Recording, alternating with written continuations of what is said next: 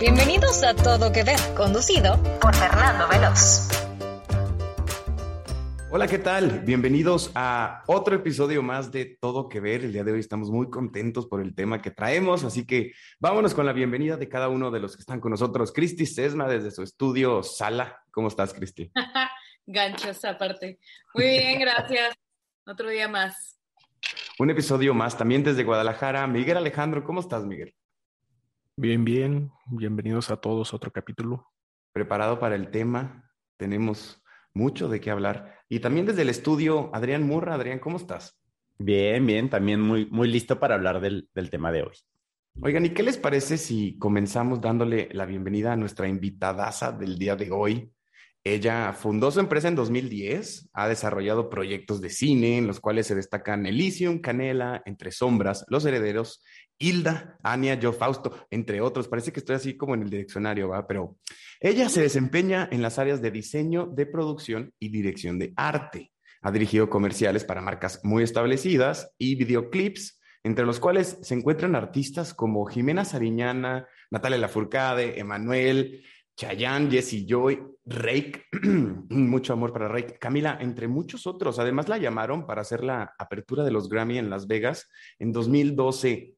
Geo Martínez, dije tu biografía bien, me faltó algo, me faltó alguien. Muchas gracias, ¿cómo están?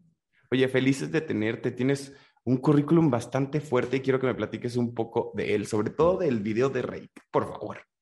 El video de Rake, eh, bueno, con Rake hemos hecho eh, varios, pero el segundo videoclip que hice fue con Rake, el de Creo en ti. Yo no sé por qué no te conocía antes para que me invitaras ahí de, de lo que quieras. Traía un café, te, te, lo que, así, lo que sea. Oye, también felicidades porque sé que acabas de tener a tu primera hija, Luciana. Eh, Platícame de eso, eres lagunera también. soy de Torreón, le voy al Santos. Mm, llevo acá en la Ciudad de México, voy a cumplir 12 años ya. Pues se me fui en el 2010, tenía 21, bien chiquilla. Bien chiquilla y ya bastantes años. Y estás como directora de arte. Es lo que has estado haciendo todos estos años. Todo este tiempo. Pero platícame qué hace una directora de arte, una directora de producción para los que no sabemos. Mira, diseño de producción es más enfocado como en, bueno, las dos son en el área visual, de comerciales, de proyectos visuales en cine. Entonces, es toda la parte visual en cuanto a escenografía, paleta de color, los elementos, o sea, todo lo que viste la escenografía. Y cuando es diseño de producción, esto es más para cine o videoclips, o sea, que te encargas de toda la parte visual, incluyendo vestuario, esto, o sea, como que te clavas más en toda la parte visual. Y en, y en comerciales es más dirección de arte, porque, por ejemplo, si estás haciendo un comercial de Coca-Cola, pues um, yo no puedo llegar y se me ocurre que la paleta de color sea azul, pues no, pues azul es Pepsi, o sea, ya es, ya hay un trabajo previo de la agencia, este, de, de la marca, que hacen sus, sus campañas, entonces ya está como todo más establecido y ya nada más es ejecutar. Sí metes mucha mano, pero eso es un poco como a grandes rasgos la diferencia entre diseño, producción y dirección de arte. Y muchas veces sabemos que la inspiración tiene que venir de ti cuando no es comercial, ¿verdad? El comercial te lo trae como, esta es la idea que ya traemos o, o cómo funciona. Sí, o sea, en comercial ya está la, la, idea un poco más planchada porque viene desde arriba, o sea, la marca contrata a la agencia, la agencia contrata a la casa productora, la casa productora ya arma de producción y ahí entramos nosotros. Pero ya estás trabajando sobre una idea, o sea, ya puedes hacer el presupuesto sobre un line que es como el guion y ya sabes que dura 30 segundos o 20, o sea, si es para tele, si es para internet, o sea, como que hay más reglas, digamos. Claro, claro. Pero sí es, sigue siendo muy creativo y, y, hay comerciales que están muy padres, este, y que son de mucho, o sea, que son, sí, que te dan ganas de hacerlos porque tienen su, su riesgo. Claro, y su libertad creativa, como se dice. Que son, que son grandes, no son como tan cuadrados como otro tipo de comerciales. Por ejemplo, hay comerciales de banco, que eso se me hacen como los más cuadrados, pero ahorita hay otros bancos que como que quieren renovar y sacan nuevas ideas y así. Pero todo eso, la, la mayoría de esos comerciales vienen trabajados desde agencia. Y en cine o en videoclips, o sea, a mí lo que más me gusta hacer son videoclips. y creo que hay más libertad de, sí, de poder crear, o sea, porque también trabajas contra presupuesto, a veces hay bastante holgadito, a veces no tanto y tienes que como improvisar y resolver, pero está padre porque es más creativo. Claro. Platícame, sé que te dieron un premio por, por el videoclip de Zapata, de Lila Downs. Sí, ese fue también en el 2012 y ese video le fue muy bien porque es, bueno, no sé si lo han visto, pero véanlo, está bueno. Este, este videoclip lo pasaban mucho hasta en el noticiero y luego en el Metrobús, o sea, como que se hizo muy popular porque era mucha cultura mexicana, o sea, como en, pues sí, en, en unos minutos. Entonces se fue y quedó nominado también en los Grammys. Esto fue en el 2012. Y ya después me hablaron para hacer la apertura de los Grammys. Entonces hizo como la réplica del videoclip y ya mandamos todo para allá. Wow. pero eso sí fue en el 2012. De ahí fue mi despegue. O sea, se cuenta que ese es como antes de y después de, como el portal, porque después de ese videoclip nos empezó a ir muy bien y ya de ahí me hablaron para, o sea, fue cuando empecé a trabajar más en Sony y hacíamos muchos showcases, videoclips y todo, o sea, como que me metí más en videoclips a partir de, de ese videoclip. Ese hito. Oye, pues felicidades, de verdad, qué, qué bueno que estás con nosotros. En este podcast queremos conocerte a través de la cultura pop y te voy a hacer dos preguntas que nos gustan mucho. Número uno, ¿cuál es tu primer CCP? ¿Cuál es tu primer crush con la cultura pop? ¿Te acuerdas? Sí, me acuerdo. Yo no sé si ya lo han dicho varios, pero pues los Backstreet Boys. ¿Cuál es el favorito de los cinco? Brian era mi novio de toda la vida. Pero no, aparte yo me acuerdo, o sea, eso era en primaria, o sea, como en quinto, sexto de primaria, y yo imprimía los lyrics para cantarlos en recreo con mis amigas. O sea, era que nos sabíamos todo el CD completo y lo cantábamos en las coreografías y pues, claro. Oye, ¿te gustaría volver a verlos? Porque sé que van a estar de gira. Ah, claro que ya estoy buscando mi boleto, o sea, no he faltado a ningún concierto. Okay, es, entonces, si, eres fan. sí, sí, me encanta. Todavía. Ojalá que te llamen pronto para hacer un video de los Backstreet Boys cuando hagan su, su Me muero, me muero. Vas a ver que sí. Oye, platícame ahora entonces si tienes algún placer culposo de la cultura pop.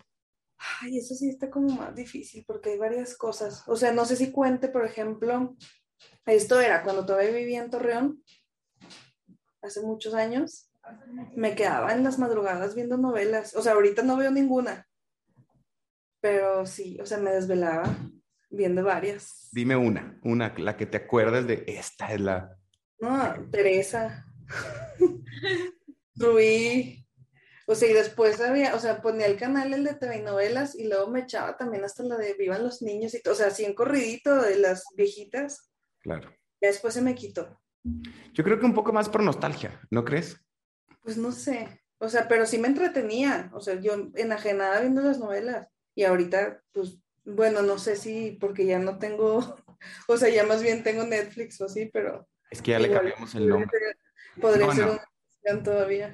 No, es la delgada línea entre la novela y la serie. Ya ahorita ya no se sabe cuál es. Geo, vamos a seguirte conociendo. ¿Qué te parece si con esto damos inicio a lo que es nuestro quinto episodio, todo que ver con las estafas? Las estafas o la estafa es un delito contra la propiedad o el patrimonio. De acuerdo a lo establecido en términos generales por los diferentes tipos de legislaciones, el delito de estafa es descrito como un acto de daño o perjuicio sobre la propiedad o el patrimonio de otra persona.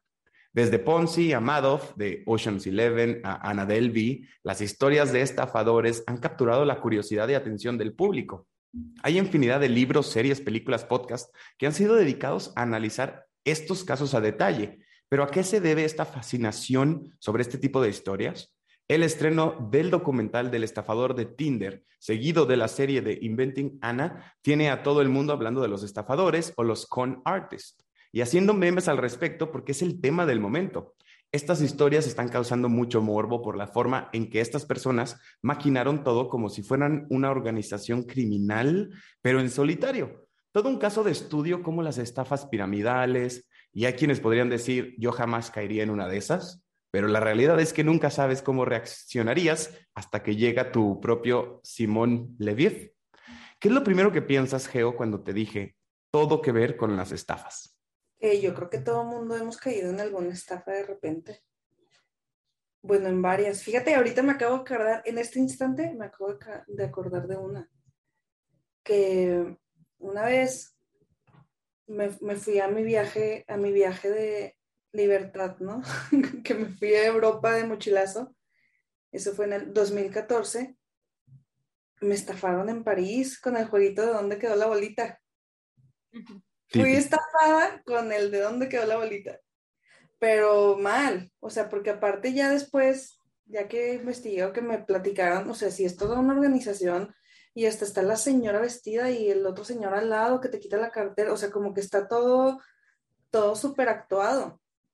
Esa sí fue estafa porque sí me robaron dinero. Esa sí cuenta. Y vaya que cuenta. Miguel Alejandro, ¿tú qué es lo primero que pensaste cuando te dije todo que ver con las estafas?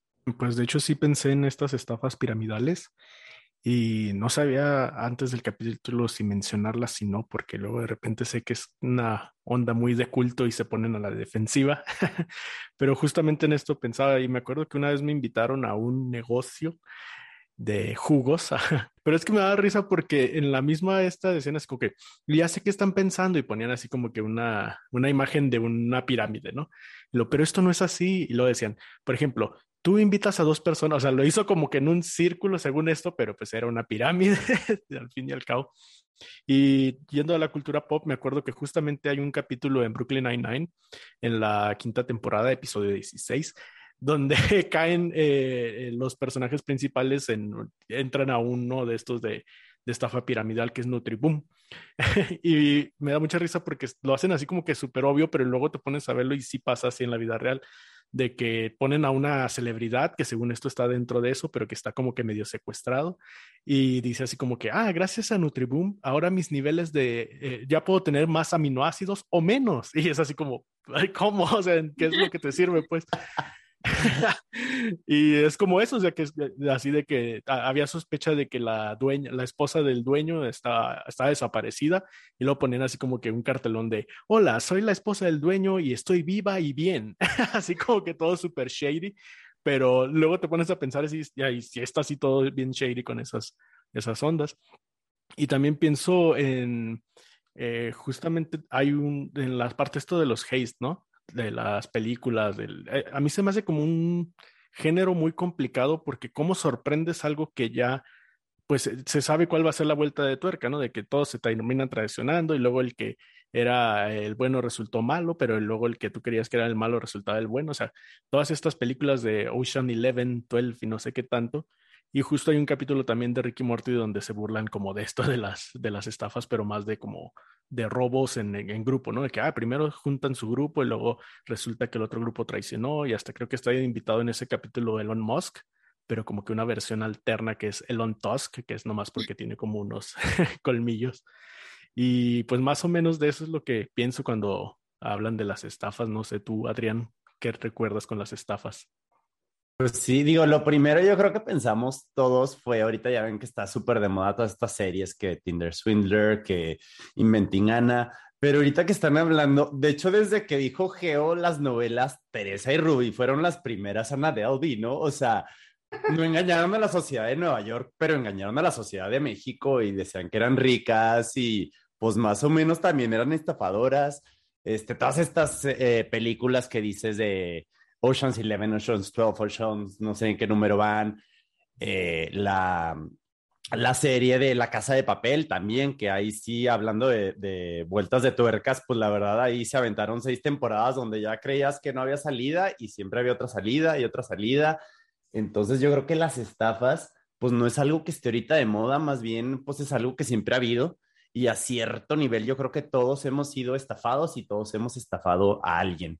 Este, me, me impacta mucho que esté ahorita tan de moda el tema de las estafas, porque no lo veo yo como todas estas series de, de, crimen y de true crime que están de moda porque la gente como que se cuestiona porque un asesino en serie hace lo que hace. Yo creo que más bien en el tema de las estafas, pues sí entendemos por qué lo hacen, ¿verdad? Y hasta cierto momento, hasta cierto modo nosotros también quisiéramos lograrlo, pues porque pues es tener dinero, es tener éxito, es tener sea, cosas que sí queremos este, lograr en nuestras vidas, pero em, em, aquí el tema no es por qué lo quieren, sino cómo lo hicieron. O sea, cómo le hizo Ana Delvey, o sea, para decir tantas mentiras y sin ponerse nerviosa, cómo le hizo el Tinder Swindler. Creo que eso es lo que nos causa impacto cuando vemos este tipo de series. O sea, no el, el tema no es está mal lo que hicieron, bueno, sí está mal, pero ¿cómo lo hicieron? O sea, ¿cómo lograron que nadie los descubrieran? Cristi, ¿tú qué opinas?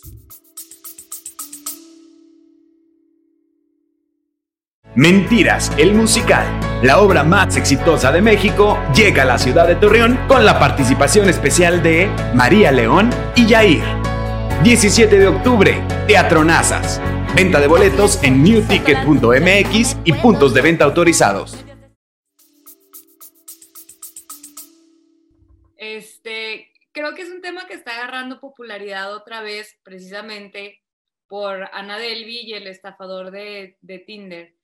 Pero a mí algo que me está, que me llama mucho la atención es, obviamente entra aquí toda esta cuestión moral de que, bueno, el estafador de Tinder, como que cuando lo ves desde el punto de Ana Delvi, piensas que ella la verdad tenía una seguridad donde estaba muy convencida que podía lograr lo que ella quería lograr y realmente no quería tanto robar el dinero. Ella sí pensaba que lo iba a poder pagar en algún punto, sino más bien la, es el capitalismo, la manera en la que vivimos no nos da el acceso a todos a poder este, desarrollar nuestros sueños y aquí fue como que fake it till you make it. Y ella, o sea, no creo que era tanto con la intención de robar, era con, este es mi sueño, yo sé que lo puedo lograr, nada más no tengo las condiciones que debería de tener para que se me prestara. Y creo que esto es lo que ha hecho que ahorita esté muy popular el tema, pero si te pones a ver, vivimos estafados en el día a día, desde lo que nos expone la tele, lo que nos exponen los anuncios, la mercadotecnia, hay cosas que nos estafan hasta como cuando vas, no sé, por ejemplo, al súper y ves que hoy hay estos yogurts de que todos a 10 pesos y no manches, déjame me llevo 5 y te das cuenta que todos están a 10 pesos cuando llegas a tu casa porque están a dos días de caducar. Y también tenemos todos ese complejo de que a mí nunca me van a estafar y en cositas chiquitas siempre estamos siendo estafados y siempre estamos estafando. Es como una, ¿cómo se un intercambio más fácil para obtener lo que quiero y, conseguir y obtener lo que quiero o yo, o sea, o que alguien lo haga al revés. No, en ese tema que dices de Ana Delby, como, como, el fake it till you make it, no, no estaba sucediendo en su cabeza. O sea, ella sabía exactamente que ya lo tenía no sé dónde lo aprendió, no sé cómo sabía tantas cosas que, para poder impresionar a, gente que son pues de cultura o de conocimiento que tienes que estudiarlo. O sea, no es como que ya venías con él y, y se puso a hablar de vino con alguien que seguramente sí sabía de vino, ¿no? Y, qué padre, qué padre sorprender. O sea, la verdad es que en esta serie de Inventing Anna no me causó empatía la chica en, en ningún momento. No sé si, si su personaje de alemana, porque ella de origen ruso, ¿no? Que ella dice que vivió xenofobia y que debería de causarnos como tantita pena, pues nunca lo, o sea, nunca lo hace. En entrevistas que he visto de, la chica real, tampoco lo hace. Entonces, sí dices, qué padre, pero lo que me da coraje es que como mujer tuviera como, como todavía el doble, el triple o el cuádruple de, de retos y de todos modos lo logró. O sea, si lo vemos con, con, con el Tinder Swindler, es el estafador de Tinder, que, lo odio y me la pasé lleno de coraje mientras la veía. Con, con Ana Delby, creo que ella, como dice en un, en un episodio, ¿no? De, o sea, tuve que cambiar la forma en que me vestía porque me veían mal, que eso es una realidad de la sociedad y lo logró y, venga, y por eso sí dices, le quiero aplaudir, aunque obviamente está mal robar, pero sí le quiero aplaudir tantito, porque sí para las mujeres, o sea, sigue siendo difícil incluso estafar gente, o sea, ¿cómo puede ser? A ver, Geo, o sea, ¿cómo, puede ser que hasta en eso digas, ay, o sea, cuatro veces más difícil para mí? Pues no manches. Sí, o sea, yo creo que sí se creyó todo, todo lo que quería lograr. Le echó muchas ganas, o sea, porque sí está difícil, o sea, como que yo iba viendo cada capítulo, iba avanzando, yo sí me piqué, la verdad.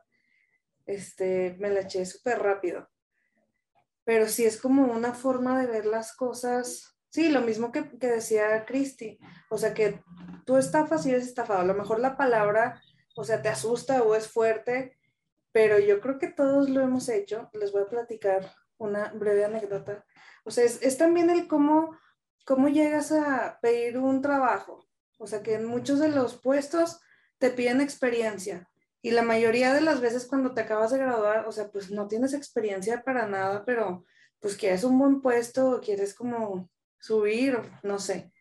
Entonces, a mí me pasó, o sea, cuando yo llegué aquí, yo sí siento que tuve un cambio de personalidad.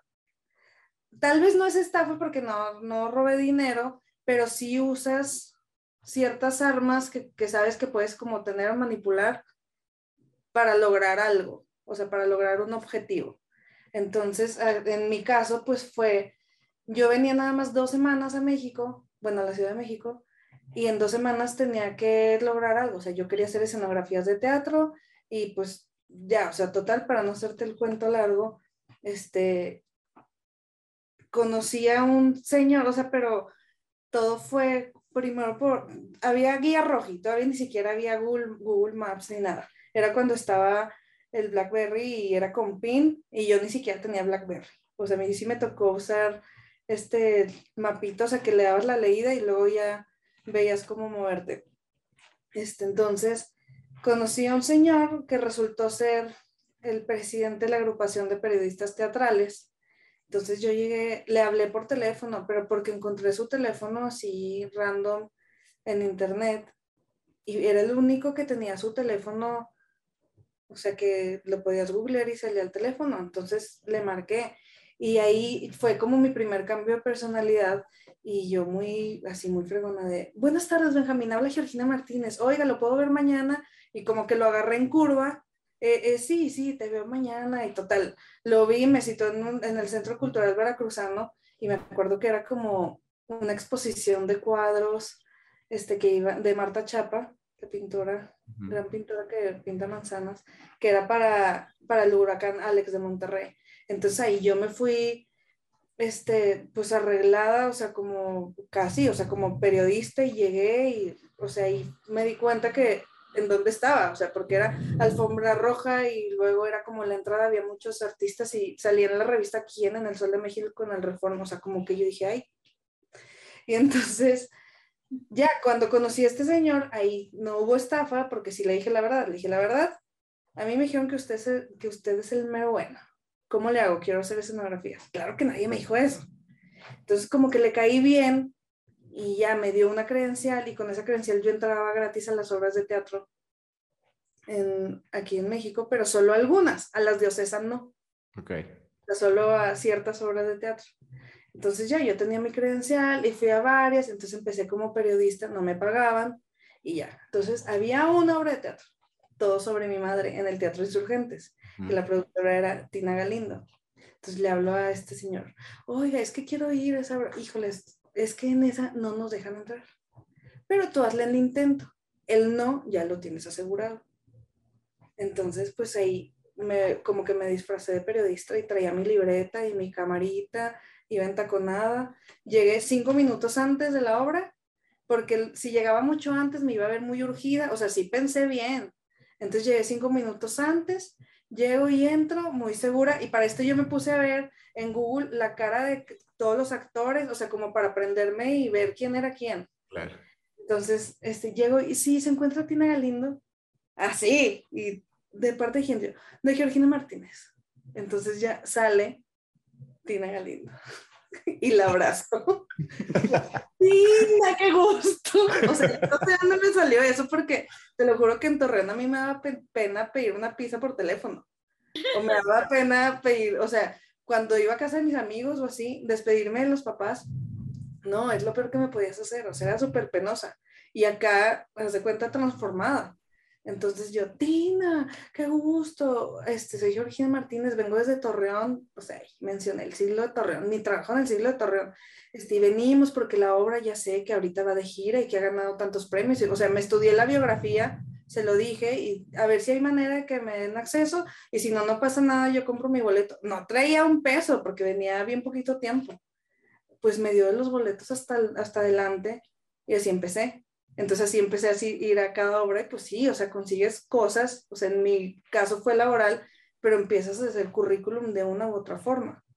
Claro, pero también tiene que ver, creo que la autoestima, ¿no? O sea, de que, o sea, la primera me está funcionando y de ahí es otra geo, ¿no? O sea, de aquí viene tu, tu o sea, sí se puede, sí puedo encontrar a estas personas. ¿Cómo? Me transformé. Claro, y a lo mejor no de una manera extrema, o sea, ni te cambiaste el nombre, ni te cambiaste, o sea, de todo, ni como hablabas, pero a lo mejor yo, yo siento que tiene que ver mucho con la autoestima y ni siquiera es engañar a la gente, porque el talento lo tienes y ya lo demostraste, o sea, como dijiste, ve todo lo que has hecho con una cosita tan sencilla como esa, como decir, pues, a lo mejor sí puedo si me dan la oportunidad y qué difícil es pedir las oportunidades. ¿O tú qué opinas, Miguel Alejandro? ¿Sí tiene que ver con autoestima o no? Pues pienso mucho como algo que me dice mucho una amiga y no le hago caso, que ella me dice, es que necesitas creértela. Y creo que va más eh, sí va involucrado la autoestima, pero va una parte de seguridad, ¿no? Si ella, me imagino que hubiera llegado como que temerosa y preguntando, quizá le hubieran dicho, ¿y de dónde vienes? ¿Y, y qué? qué? Pero como llegó como con, me imagino, una actitud que es más de, de, ah, pues sí, ya sé qué estoy haciendo aquí, aunque no supiera ni qué estaba haciendo quizá, pero es parte de, ¿no? Creo que es lo que ha pasado incluso con la, no, no he visto la serie, me la han platicado, la del estafador de Tinder, pero era eso, ¿no? Que decían es como que, pues es que cómo lo, pues es que llega alguien, te dice que es millonario, te lleva a X lado, en la primera cita te lleva de viaje a otro país, a otro lugar, te manda un avión privado, pues obviamente le crees, a pesar de que todo fuera una mentira. Y creo que tiene que ver con la parte de la seguridad. No sé qué opinas tú, Cristi. Yo, a mí me gustó ese ejemplo ahorita que, que dijo Geo porque me recuerda mucho a algo que hice Beyoncé antes de salir al escenario y sacar toda esta persona que dice, dice de que esta no es Beyoncé, este es mi alter ego.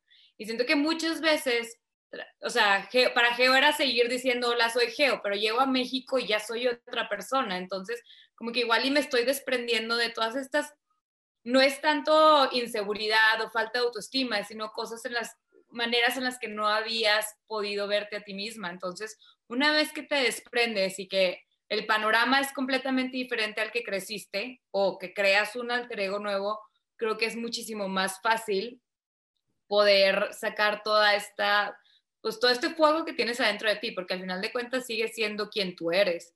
Nada más igual y antes no estabas tan a gusto en el, en el panorama de mostrarlo, más bien no quería conseguir nada tanto como ahorita y ahorita es así como que fire or flight.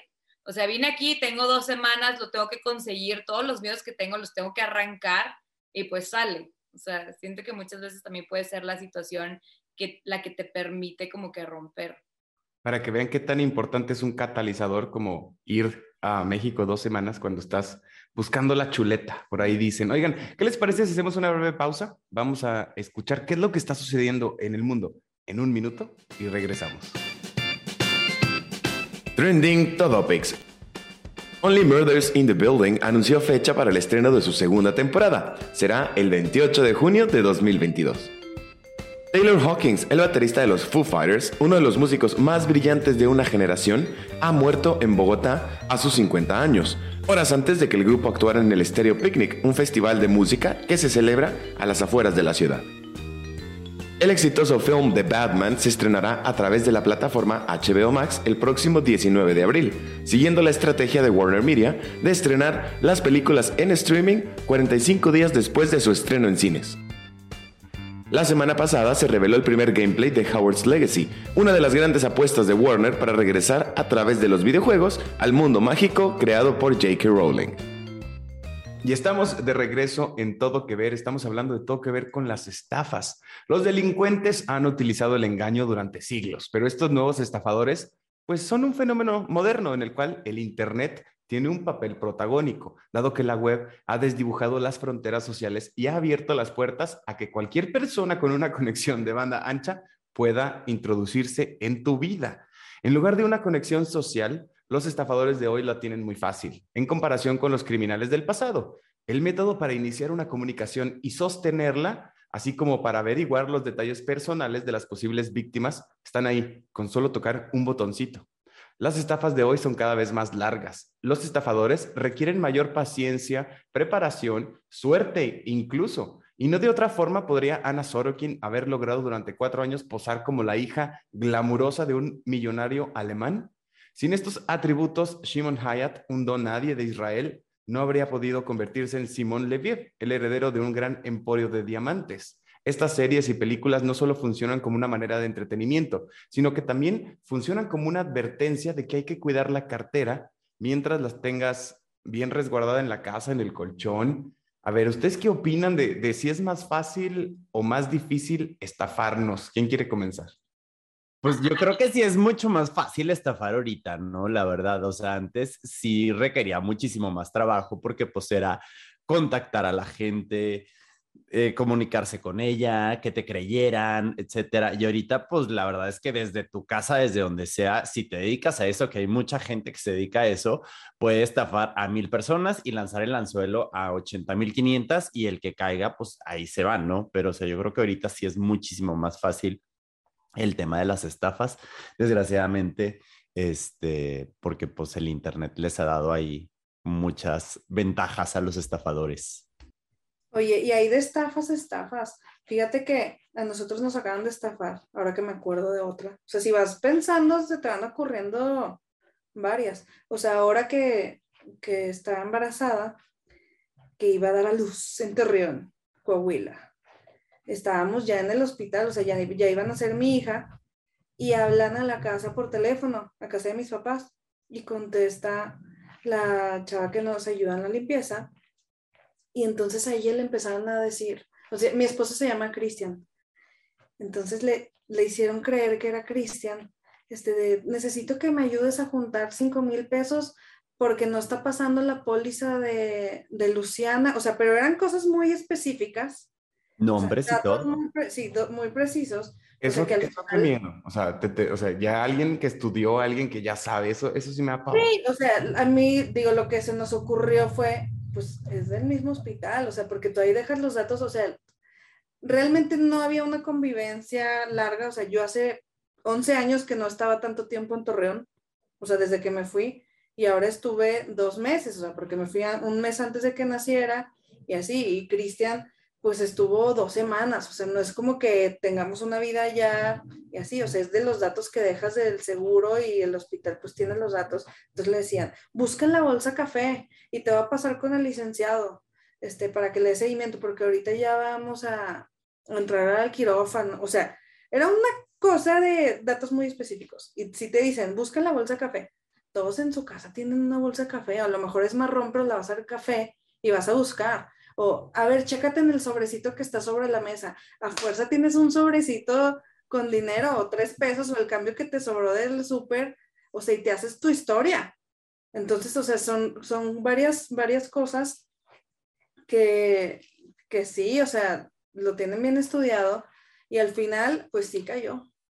Sí, cayó, sí fue a depositar al Oxxo, no consiguió todo porque pues no, no había mucho dinero en la casa, este, pero si hubiera, se lo hubieran dado. sí, juntó como 3.500 así de pura morrayita que fue encontrando la pobre, pero ella bien contenta de que nos había hecho el paro de, de que no nos fuera mal con, con, lo del seguro. Ya después pues sí fue un rollo y si fueron a, a meter, este, a denunciar y todo, está en proceso. Claro. Esto se llama ingeniería social, o sea, todos tenemos puntos en común. Como decía Geo, el sobre, el tal. O sea, yo me acuerdo a mi mamá que cuando yo estaba de viaje en 2007 le llamaron de como si fuera yo llorando de me pasó esto, ¿no? Y puedes caer muy fácil porque todos tenemos hijos o, la mayoría de las personas tienen hijos, la mayor, o sea, pero la cosa es cuando son tan, tan acertadas o tan ¿qué, dices? ¿Qué, pánico. O sea, de repente a mí me han llamado del banco de su tarjeta, no sé cuál, acaba de, no sé. Y yo me, empiezo, o sea, me da risa porque he visto tantos videos que esta es una ventaja de estafadores telefónicos cuando, ya saben, el típico de que le ganó al estafador telefónico y me encanta cuando les ganan o cuando les empiezan a decir cosas que, que tu tarjeta no sé cuál y yo, la neta no tengo, ni siquiera soy de ese banco y me cuelgan. O sea, no, no me ha pasado como de pelearme con ellos al teléfono, pero me encantaría. Oye, Fer, yo tengo la historia de un conocido, y ese se me hizo bien padre por eso justamente, de que le marcaron para decirle, ah, oiga, es que sabe que tiene un gasto por no sé cuántos mil pesos en pornografía. Y lo dijo, sí, yo la compré. Y luego, no, o sea, es que eh, están pagando pornografía con su tarjeta. Lo, no, yo la compré. O sea, no, no la había comprado, pero es como que sabía que lo estaban tratando de estafar. Y como que se quedó así como que, ah, caray, lo, no, señor, es que es un cargo no reconocido. Lo, ¿por, qué no, ¿Por qué va a ser no reconocido si te estoy diciendo que yo pagué por pornografía? Y que le colgaron así como que ya no le supieron qué decir. Pero, pero qué, qué difícil, ¿no? O sea, si contestar a alguien que, que no ha visto este tipo de videos, que no tiene este conocimiento, y bueno, las estafas no son nada nuevo. O acuérdense de, de la mitología griega, que ahí andaba el señor Zeus cambiándose de nombre y de identidad para seducir morritas y, y tal. O sea, pues podría pasarte. Yo creo que lo, lo importante aquí es que no dejemos de pensar que estamos expuestos siempre. O sea, tu contraseña está expuesta, tu dirección está expuesta, o sea, el señor de la tiendita te conoce. Aunque estés en otra ciudad, país, pues van a llegar con, con estafas nuevas o que tú no conocías y puede suceder. O sea, tenemos que estar alerta siempre y pues qué difícil, Cristina, te ríes, pero ya te pasó. También lo del porno, ¿va? no, pero a mí, a mí yo creo que por teléfono debe ser muy difícil estafarme porque yo nada más contesto y escucho una vez que no reconozco y cuelgo. O sea, yo por eso siempre digo, contáctenme por WhatsApp porque odio hablar por teléfono pues, en, ese sentido. Entonces siempre cuelgo, pero mi mamá cada rato. Nada más no la estafa, mi mamá igual tiene el acceso a tener todos estos videos, de decir de que, bueno, ya sé. Sobre todo cuando usan mucho lo de los secuestros, ¿no? De que la, la, la voz del niño llorando desesperado, pero pues nosotros también hemos tenido mucho acceso a toda esta información, que ya estás tan informado y que aparte también lo mismo de las, del WhatsApp, o sea, mientras te están hablando te escriben y de que dónde estás, aquí, ah, ok, ya sé que no es mi hija. Entonces, es un tema muy, a mí se me hace un tema muy divertido, porque como digo, estamos siempre expuestos a ser estafados de maneras que no nos imaginamos, que está desde los precios que nos ponen en el súper y los descuentos que nos hacen hasta una llamada telefónica o hasta cuando te llegan correos de que, hey, vimos este cargo en tu tarjeta, necesitamos que pongas estos datos. Pero pues si alguien te está poniendo, si alguien te pide los datos de atrás de tu tarjeta, ya sabes, que, ya tendrías que saber por sentido común que, que no es legal, ¿verdad? Adrián, ¿qué opinas? Pues sí, o sea, sí, sí estoy de acuerdo, pero creo que cada uno tenemos distintas vulnerabilidades y es las que aprovechan, ¿no? Los estafadores. Por ejemplo, el caso de, eh, de lo que le pasó a Geo o lo que le pasó a la mamá de Fer, de que pues una mamá que se preocupa por su hijo, escucha una voz, a mi mamá le pasó, escucha una voz de una niña llorando y dice, pues es mi hija, o sea, porque es como instinto, ¿no? Y este, en el caso, no sé, por ejemplo, de las series del Tinder Swindler, que pues a lo mejor eran chavas que pues estaban buscando amor y se les apareció el príncipe azul tal cual como siempre esperaron que Todos iba a ser. están buscando amor, aquí no son las chavas, todo el mundo anda en eso. Okay. En ese caso específico eran chavas. Pero a mí lo que me llama mucho la atención es la historia que platicó Geo de, este, de una mini estafa que ella hizo, o sea, porque en el tema, cuando estás empezando en, en el ámbito laboral, pues obviamente es, es un catch-22 de que no tengo experiencia, entonces quiero hacer experiencia, pero no me contratan porque no tengo experiencia, entonces, pues, ¿cómo le hago? ¿Me invento la experiencia o voy yendo entrevista, entrevista tras entrevista hasta que me contraten?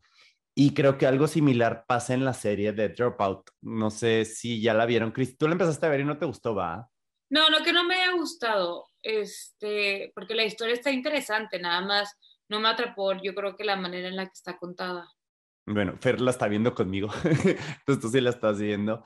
Trata de la historia de esta Elizabeth Holmes, que es la fundadora de Teranos, una empresa que ya tiene, ya su historia está muy contada porque tiene un podcast, tiene un libro, este, es un, ella hace una empresa en Silicon Valley que se dedica a, bueno, es, ella tiene una idea, ¿no? Se sale de Stanford, o sea, por eso es de dropout, deja la universidad para fundar esta empresa desde muy chica que su idea es, pues en realidad es muy buena, porque ella dice, yo quiero hacer un dispositivo que pues, a todo mundo nos choca que nos saquen sangre cuando nos hacen análisis, entonces que con una gota de sangre te puedan sacar todos los estudios, incluso este mismo dispositivo te puede diagnosticar y te puede dar medicamento, ¿no? Entonces, como pasa en Silicon Valley, ¿no? Creo que todas las ideas, este, requieren de presupuesto para que las prueben si son correctas o no. Aquí la bronca fue que esta chava le pasó el tema ese de que no tengo currículum, pero pues no tengo experiencia y no me contratan porque no tengo currículum, pues ella tampoco no pudo probar el, la teoría esta que ella tenía de esta idea que mil gente en Silicon Valley, en el mundo y en mil empresas las ha tenido, pero pues necesita presupuesto para, para poder probarla y llegar a esa idea de cambiar el mundo, que era lo que ella quería, ¿no? Entonces, pues empieza este fake it till you make it, que en ciertos casos es bueno, pero pues si sigues faking it y you don't make it, pues hay un punto en el que tienes que dejar de decir mentiras, ¿no? Y aceptar que, pues sí es una muy buena idea, pero a lo mejor no va a funcionar, ¿no? O en qué punto está esa línea donde la mini estafa es buena, pero porque si no, no haríamos nada, eh, o sea, y como humanidad a lo mejor si no hubiera mercadotecnia, si no hubiera gente con ideas y que un poquito le hacen el, se la tienen que creer para lograrlas, pues no lograríamos nada, pero pues llegó un punto en el que, pues ya es... ¿no? El, el, caso de ella, yo no creo que haya sido un caso de fake it till you make it, o sea, ella fue escúchenme porque yo tengo, o sea, escúchenme porque yo sé, por eso entra primero y la meten al, al equipo este de, no me acuerdo de qué era, de investigación. O sea, ella llega y da respuestas y ella tiene respuestas y es inteligente y le sabe. O sea, su problema no fue tanto el fake it till you make it, es, tengo un producto que yo sé que no sirve, o sea, estoy inventando los resultados porque quiero conseguir ganar dinero y mandar mi producto que no sirve o sea, ella no es fake it till you make it, de que qué ibas a hacer, esperarte a que... Pero creo que el tema es que no funcionó, o sea, o sea, que no funcionó, porque ella decía, necesito dinero para hacer las pruebas suficientes para que funcione. Llegó un punto en el que pues ya no funcionó y lo siguió, porque ya había tantos, eh, tanta gente que invirtió dinero, ya le he invertido tanto, pues ahí es cuando te tienes que retirar, ¿no? O, o sí, se, la además. Sí. Se la creyó de más. Les tiró de más a donde dicen que la ciencia debe ser como comprobada y pues no tenía dinero. Y es lo que te decía, de que a lo mejor los nuevos talentos necesitan la oportunidad, ¿no? O sea, necesitan el dinero para, para comenzar, necesitan las cosas. Acá lo interesante de The Dropout, yo creo que es más la psicología del personaje porque en, en, muchos cursos de autoestima te dicen, habla contigo mismo, dite qué chingón eres, dite no sé, o sea, háblate y, y, y créetela, como, como decíamos, empiézatela a creer y en esta serie empezamos a ver conversaciones que ella tiene con el espejo que te dan miedo. O sea, cambia su voz, cambia su, su, sus gestos, o sea, sus faciales, sus gestos corporales, como para ser alguien que ella estaba imaginándose que ya era. Ella, su ídolo era Steve Jobs. Y ella siempre, o sea, de hecho tienen una escena donde sale el primer iPhone en 2007 y sale gritando como, como enloquecida de que qué buen producto y, y estaba idealizando, idolizando o alguien, no sé cómo se diga, pero eh, como poniendo en, en, un pedestal a alguien que dijo yo soy la nueva Steve Jobs o la primera mujer Steve Jobs que va a revolucionar eh, todo lo que viene a ser el, el, mercado de biotecnología y tal. La idea era buena. O sea, si, si vemos el producto, ¿eh? La idea estaba chingona. Estaba perfecta. Creo que la idea era excelente, pero quizá no era el momento para ella. O sea, y aquí dices, visionaria. Pues sí. O sea, a lo mejor ahorita ya podríamos tener ese producto en nuestras manos, no en 2007, ¿no? Pero aquí, lo, como decía Cristi, lo malo fue que empezó a mentir cuando el producto no sirve y lo empezó a testear en, y lo empezó a decir que sí estaba funcionando, que el prototipo tal y tal porque eso ya es fraude. O sea, esa es la delgada línea entre el fraude o no. No, no le están dando una oportunidad como para que... Si yo habría dicho, bueno, yo necesito el dinero para que me hagan eh, o para empezar a probar esto, ok, pero dijo, esto, esto ya funciona. Y en la mentira, pues cae el fraude. O sea, está, está muy difícil. Geo, yo sé que... También, ah. también, perdón, también ella está atentando con la salud de la gente. O sea, estoy resolviendo un problema de salud que realmente no estoy resolviendo un problema de salud, pero te estoy haciendo creer que sí. O sea, siento que también, digo, como decíamos, hay de fraudes a fraudes. Aquí ya se estaba metiendo con la salud de las personas. Sí. Iba a voltear contigo, Geo, porque también esto te lo pregunté hace rato. Los nuevos talentos, los que ya pasamos por ese camino, eh, ¿la oportunidad está ahí? ¿Invertirías en ellos? Sí, he invertido mucho. Hubo un momento en que éramos un chorro de Torreón en mi equipo. Ahorita ya no tanto, pero sigue estando Mariana, que Mariana ya lleva 10 años conmigo, pero es igual, o sea, por ejemplo, cuando, cuando recién empecé en la primera película que estuve, que ahí yo era la asistente del asistente del asistente del asistente del asistente, así, este, súper abajo, pero era aprender viendo y yo cada vez, o sea, cada día que pasaba, o sea, porque me trataban bien gacho y como que no creían que podía hacer yo las cosas, o sea, y yo ya había terminado de estudiar, este, estudiar diseño industrial. Entonces yo sabía mis capacidades, sabía hasta dónde y, y obviamente hay un respeto también con los de arriba, pero ahí sí era de plano que, pues sí, me pendejeaban. Entonces, yo aguanté y aguanté y aguanté, pero mi forma de pensar era, el día que yo esté arriba, nadie va a tener que pasar por lo que yo pasé. Digo, tampoco es que me tira el drama y así, pero creo que no hay necesidad, o sea, creo que hay mucho talento y que puedes hacer equipo y que en vez de quererte comer todo el pastel completo, pues si haces equipo, pues puedes tener un equipo más, más chingón y que a todos les vaya bien y ya. O sea, ahorita somos 11 este, y van cambiando y pasado mañana van a ser otros, o sea, y van y vienen, pero es como esa libertad de, o sea, no sé, al menos yo, que si pasan por aquí, pues que se lleguen algo bueno, que me den algo bueno, o sea, como intercambio también y ya seguir adelante, o sea, nadie está casado con nadie, pero a mí me da gusto, pues si pisan por aquí les va bien después, pues está padre y que a mí también me siga yendo bien, o sea, pero son como mentalidades diferentes en todo. Pero, por ejemplo, que ahorita, ¿cómo reconoces el talento? En, en sentido de que, por ejemplo, tú batallaste en el hecho de que te piden experiencia y todavía no la tienes, pero tienes el talento. Entonces, si viene gente que quiere trabajar y tú necesitas gente con experiencia, ¿cómo puedes escoger a quién darle una oportunidad sin experiencia? Que eso es lo que el sistema a veces, pues, nos, nos hold back. Yo creo que sí es mucho de feeling. Y por ejemplo, te puedo platicar del de, último que está ahorita trabajando con, conmigo, que se llama Pedro. Él me contactó, o sea, por, por WhatsApp, pero se cuenta, yo tengo parte de una bodega de props, que rento props para escenografías y le rento a otros directores de arte y así. Entonces él me escribe, este, este, o, le escribo a la bodega y pues ahí yo soy la señora de la bodega, porque ahí sí contesté, claro que sí, que necesito, o sea, pues no digo que soy geo, pues por logística hay unos que sí saben y, otros que no. Entonces, este, habla la bodega de Geoprops y yo, sí, ¿qué se te ofrece? Este, quería, quería ver, preguntar por algunos props y yo, claro, y luego me dice, ¿eres geo? Y yo, sí. Wow, no sabía que me ibas a contestar tú y así como todo emocionado, raro. Y yo, pero entonces no vas a rentar nada, ¿o qué? y él no, perdón por hacer mal uso, pero yo quería ver, este, a ver si tienen vacantes, porque, o sea, y me soltó así todo el choro, pero fue así como en el momento.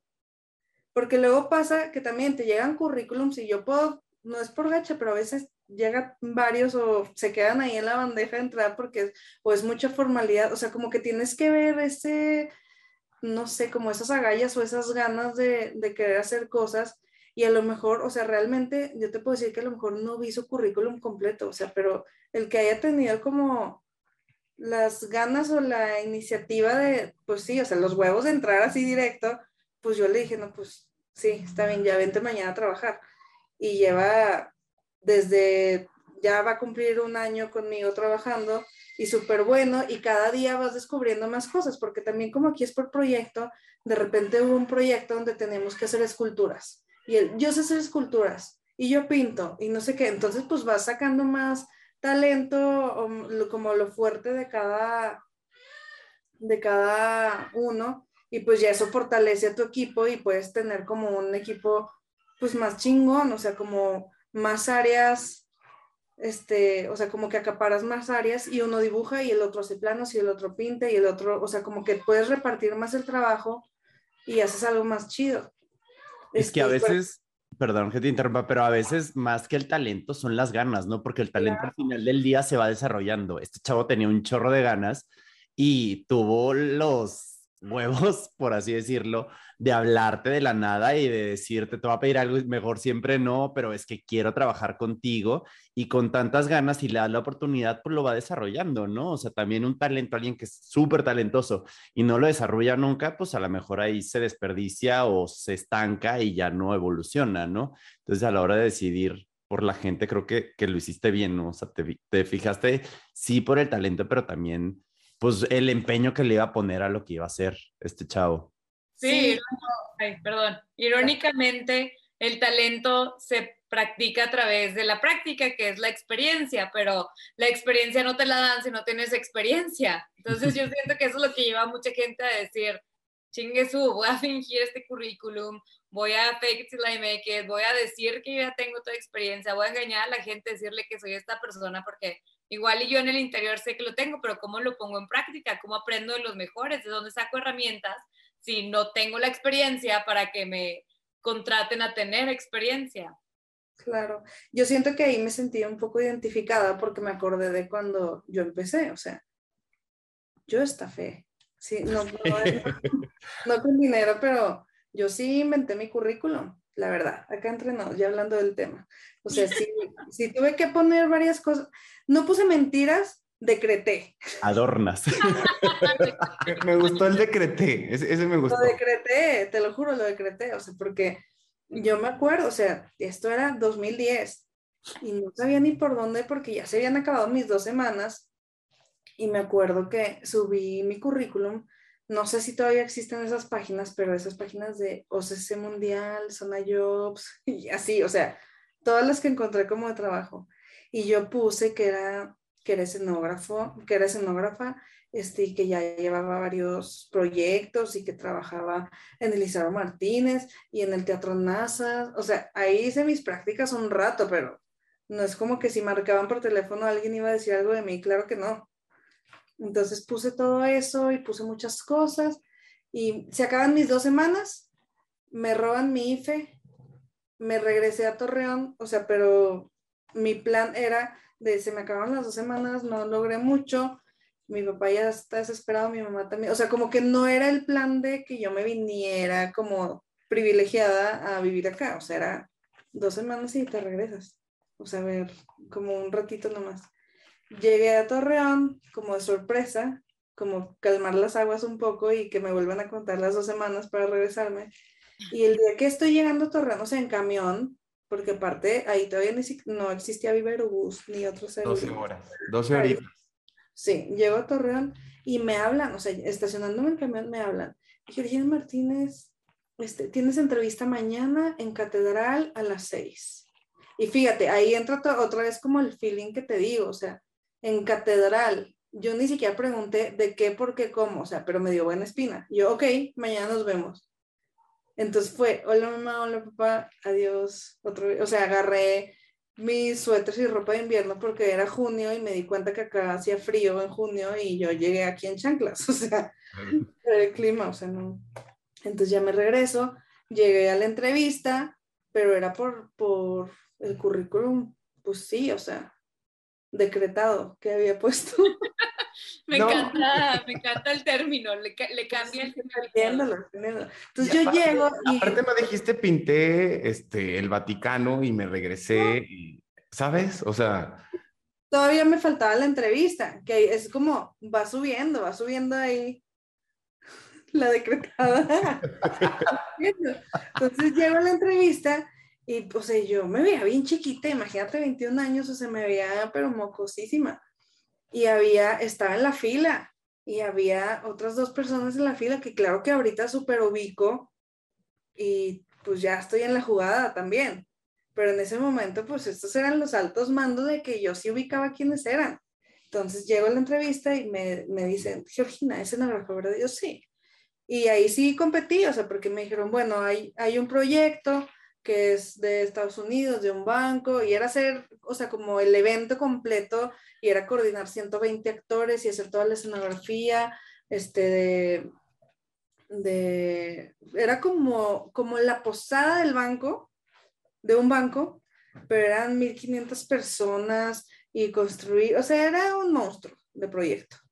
Entonces yo me acuerdo que salí de la entrevista nerviosa y, y me dijeron, pues tienes una semana para entregarnos algo, pero era como una licitación, o sea, ahí sí competí. Total, llegué y una semana yo a full trabajando, o sea, me concentré y dije, voy a pensar que es como la tesis o algo así rápido para no estresarme y me fue bien. Entonces, cállate, o sea, llego y llegué con un proyector y llegué, o sea, con todo como si fuera todo súper formal y a cada uno le hizo un gargolado y les dije así iba a quedar y cuesta tanto y no sé qué, o sea, era un proyecto de millones.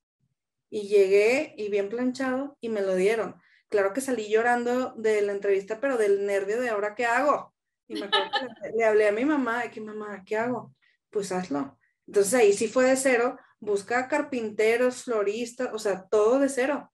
Y lo armé y ya vi que sí me salió y ya de ahí le seguí, pero pues sí tienes que tener como agallas o empezar pues a decretar para que se cumplan las cosas. Y es que volvemos a la, a la actitud.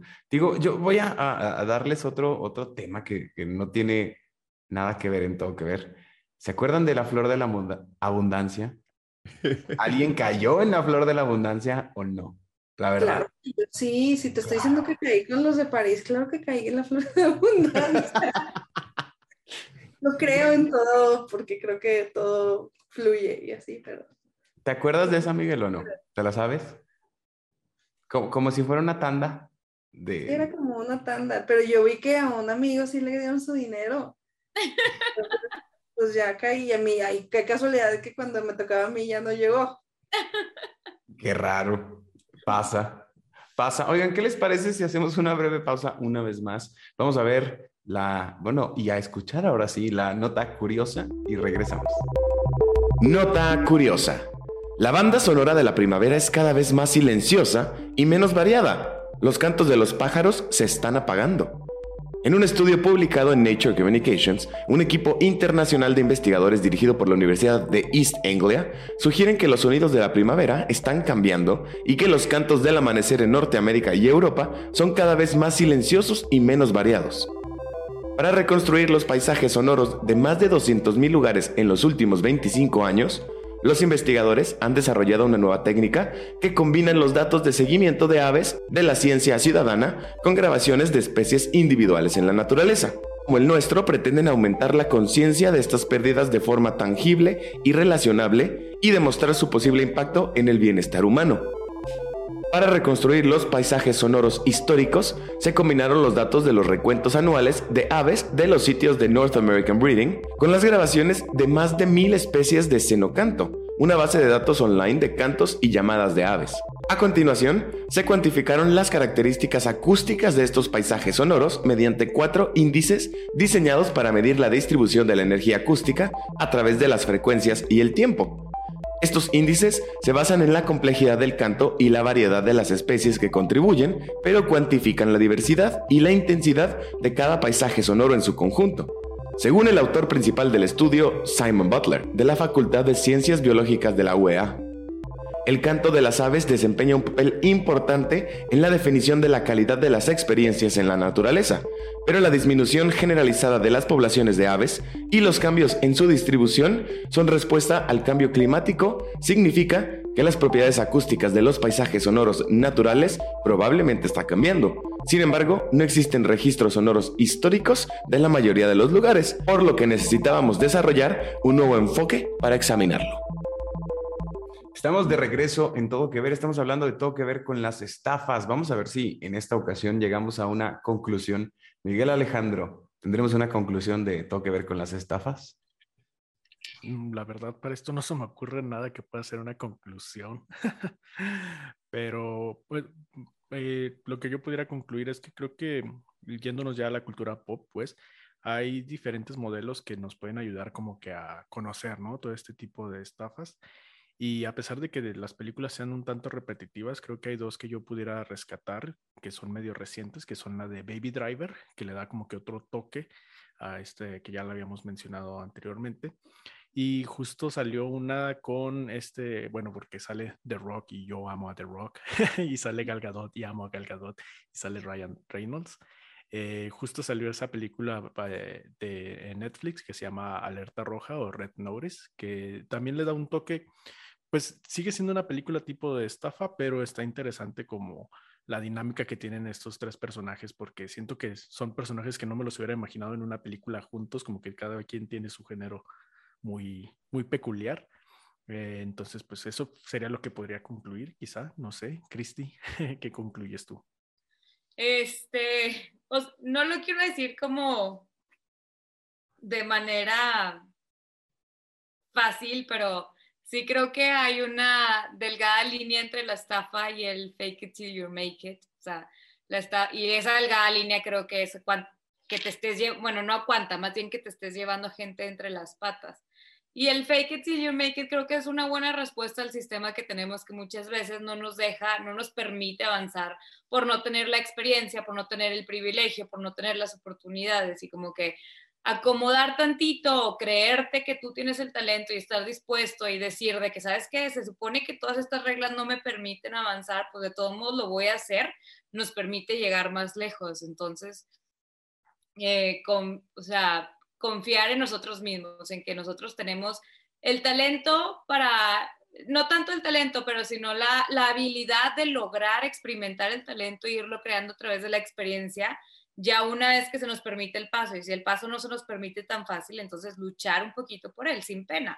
Así como, como nos dijo Geo, de que pues adornar tantito esto, lo otro, pero ir demostrando, ir practicando, ir que se vean las ganas que tenemos de, de hacer algo. Este, no sé, Geo, ¿tú qué opinas? Pues sí, o sea, y, que no afectes a nadie, que al contrario, o sea, si, si logras que eso le dé frutos a más, a más gente, pues creo que está más chido.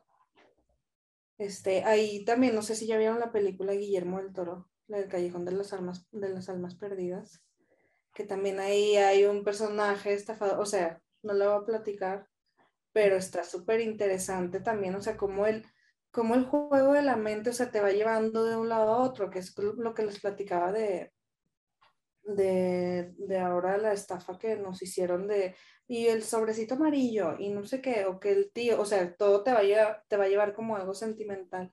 No sé, me acordé de eso como de, de ejemplo, pero sí volviendo a las estafas chidas, que yo le llamo decretar, mientras no te lleves a nadie entre las patas, está, pues yo creo que sí están permitidas, pero también otro tipo de estafas como las de las series, que estábamos hablando, la de Ana y la de, de Tinder, también algo que, que pasa últimamente es que empiezas a normalizarlo o sea, y aplaudirlo y a idealizar, o sea, como ahorita son tan famosas y ahorita cuántos views tienen y te metes y estudias las historias y todo, pero porque ya estás normalizando, que eso también es como generacional, así como estás normalizando el COVID o así como normalizas la inseguridad en su momento, o sea, como que siguen siendo temas o tendencias que a lo mejor ya se queda en la cultura pop, pero sí, todo es súper interesante, depende cómo lo maneje tu mente. Y sí, cierto, fíjate, porque ya los estamos haciendo héroes como pasó en algún punto con los mafiosos o con el narcotráfico o con los gangsters. También ahorita ya, pues, eh, son celebridades por sí mismas, ¿no? El chavo este de Tinder y está Ana Delby. Y ya, ya ni siquiera necesitan estafar, ¿verdad? Porque cualquiera que los entreviste, pues les va a pagar por, por ya la fama que obtuvieron. Entonces también hay que cuestionarnos un poquito eso de a quién le damos nuestra atención y a quién le damos este, la fama, ¿no? Yo creo que eh, para mí como conclusión sería, me gustó mucho lo que dijeron Cristi, Geo, eh, Miguel, de las intenciones con las que hagas las estafas, o sea, sí la intención este, y las consecuencias que puedan tener tus estafas, porque a lo mejor sí hay mucho que le podríamos aprender a los estafadores, pero siempre y cuando, pues como dicen, no te lleves a nadie entre las patas y tus intenciones sean buenas y el fake it till you make it, pues mientras sí tengas con qué respaldarlo, ¿no? Porque pues si vas a estar fake it till you make it y no tienes el talento o no tienes, no vas a dar los resultados que prometiste o que decretaste tener, ya nos gustó esa palabra, este, pues la verdad es que pues no, no va a servir de nada, ¿no? O sea, ahí sí va a ser una estafa vacía y, y este, y pues el chiste es romper aquí estos estereotipos y estos sistemas que no nos permiten lograr algo con un, con respaldándolo con con algo, ¿no? ya no sé ni qué dije, pero Fer, ¿tú qué opinas de las estafas? ¿Cuál es tu conclusión? Que por ahí va, ya lo dijo Geo, o sea, mientras no le hagas daño a nadie, en todas las historias que vemos de, de estar eh, subiendo a un pedestal a gente que no, no debería, que sí le robó, que sí causó daño a otros, pues está fatal y tómalo como advertencia y no como yo quiero ser como él, porque no, no va por ahí.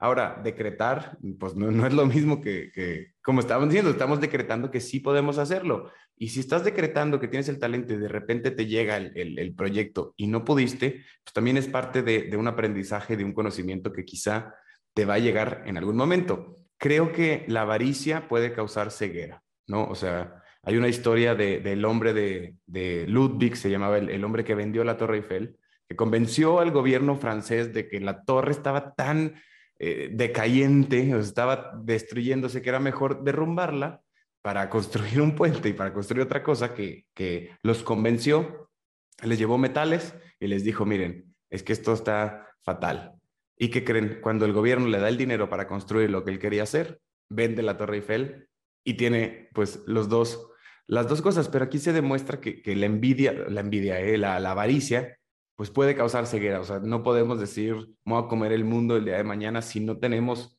el conocimiento para hacerlo. O sea, tampoco podemos caer en esa, en esa oasis o ese falso identidad cuando crees que no lo tienes, pero si de verdad crees que lo tienes y que mereces una oportunidad, pues empieza por mandarle un mensaje a Geo o a alguien que dices, dame una oportunidad, o sea, tienes que empezar por algún lado, ¿no? Sea chiquito o sea grande, pues mándale un mensaje, un mail, un... así le hacemos aquí en Todo Que Ver, de un mensaje en Instagram de, Geo, ¿quieres venir al programa? Y si nos dice que sí, qué chingón. Y si nos dice que no, pues ni modo, y si no nos contesta, pues también. Digo, no perdimos nada, la neta. Eh, fíjate, hay un, hay un común denominador en casi todas las historias de estafadores que es el no ya lo tienes.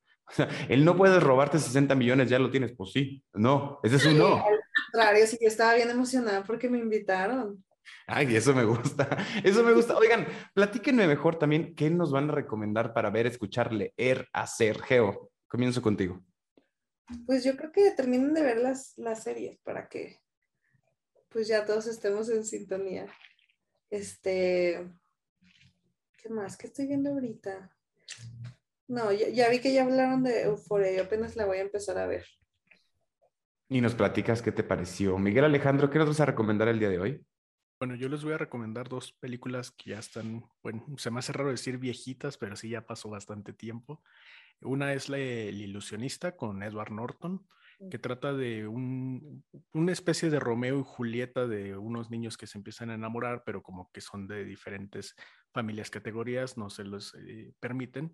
Eh, se siguen viendo como que escondidas, de repente un investigador empieza, porque Edward Norton empieza en el camino como de la magia, del, del ilusionismo y un investigador lo empieza a seguir por esta parte de que piensa que más bien está estafando gente. Hay un asesinato involucrado donde lo quieren tomar como que a él que lo ocasionó y hay como que un tema de misterio de como si él fuera un negromante que puede resucitar como que a los muertos, pero al fin y al cabo todo esto forma parte de lo que estamos hablando ahorita. Y la otra es una que justamente salió en la misma época, en el 2006, pero esta de Christopher Nolan con... Eh, Hugh, Hugh, Jackman y se me fue el nombre de Batman, no, ¿cómo se llamaba Batman? Christian Bale. Christian Bale, sí, exactamente. Que también creo que son películas como, está raro porque son similares pero no se parecen, pero tocan como que el mismo tema de, de la estafa o la manipulación o el ilusionismo con la magia y con situaciones de la, de la vida cotidiana. Se las recomiendo bastante. ¿Y tú, Cristi, qué nos recomiendas? Yo ahorita estaba pensando sobre en el tema que estábamos platicando en, la, en el libro del placebo eres tú de Joe Dispensa. Me gusta porque es pues ayudarnos a decodificar todas estas creencias que muchas veces nos limitan a avanzar en la vida y creo que en este tema pues como del crear el alter ego, más bien de conectar con todas las posibilidades que tienes que muchas veces crees que no lo puedes hacer por cómo te pues por cómo está el sistema, cómo está la cultura y todo, creo que es una como es un muy buen libro que nos trae al centro de nosotros mismos para conectar. ¿Tú, Adrián, qué recomiendas? Yo les voy a recomendar que si vean la de The Dropout, la verdad es que, digo, van, ahorita creo que para cuando salga este episodio van a ver como cinco capítulos porque está saliendo uno por semana, este, pero los tres que he visto hasta ahorita, la verdad es que me está atrapando mucho la historia. Es, no soy muy fan de las estafas y esta sí me tiene muy atrapado. Y la actuación de Amanda Seyfried, la verdad es que es buenísima. La hemos visto en mil papeles, pero nunca la habíamos visto así. Entonces yo creo que nada más por eso vale la pena ver la de The Dropout. Está en Star Plus y véanla. Fer, ¿tú qué nos recomiendas esta semana? Pues ya que estamos hablando de estafas, yo les quiero recomendar, eh, en México se llamó Descuida, yo te cuido. Ya lo habíamos recomendado en otra temporada, es I Care a Lot. Si les suena esta película donde sale Rosamund Pike, Peter Dinklage, Asa González, Chris Messina y Diane Waste, es también pues una estafadora ahí que hizo bastante daño, pero creo que las actuaciones son bastante buenas y la historia también tiene todo, todo que ver. Oigan, solo me queda decirles muchísimas gracias, de verdad, Geo. Gracias por estar con nosotros, por aceptar esta invitación, Miguel, Adrián, Cristi. Pero, Geo, ¿cómo te encontramos en redes sociales? GeoMTZ en Instagram, esa soy yo. O sea, en todo soy yo, pues, pero eso es como más, ahí van a ver a mi hija, Lucianita, muy hermosa. Este, tengo GeoMTZ Arte, y ahí publicamos como los proyectos en los que estamos y así, y GeoMTZ Props, que es lo que tenemos en bodega. Por si me quieren llegar a rentar cositas, también. Excelente, ya sabes. está igual. Perfecto. Cristi, ¿cómo te encontramos? Con Cristi Sesma con I latina. Adrián Murra. Yo estoy como arroba Adrián Murra en Twitter, Facebook, Instagram y TikTok.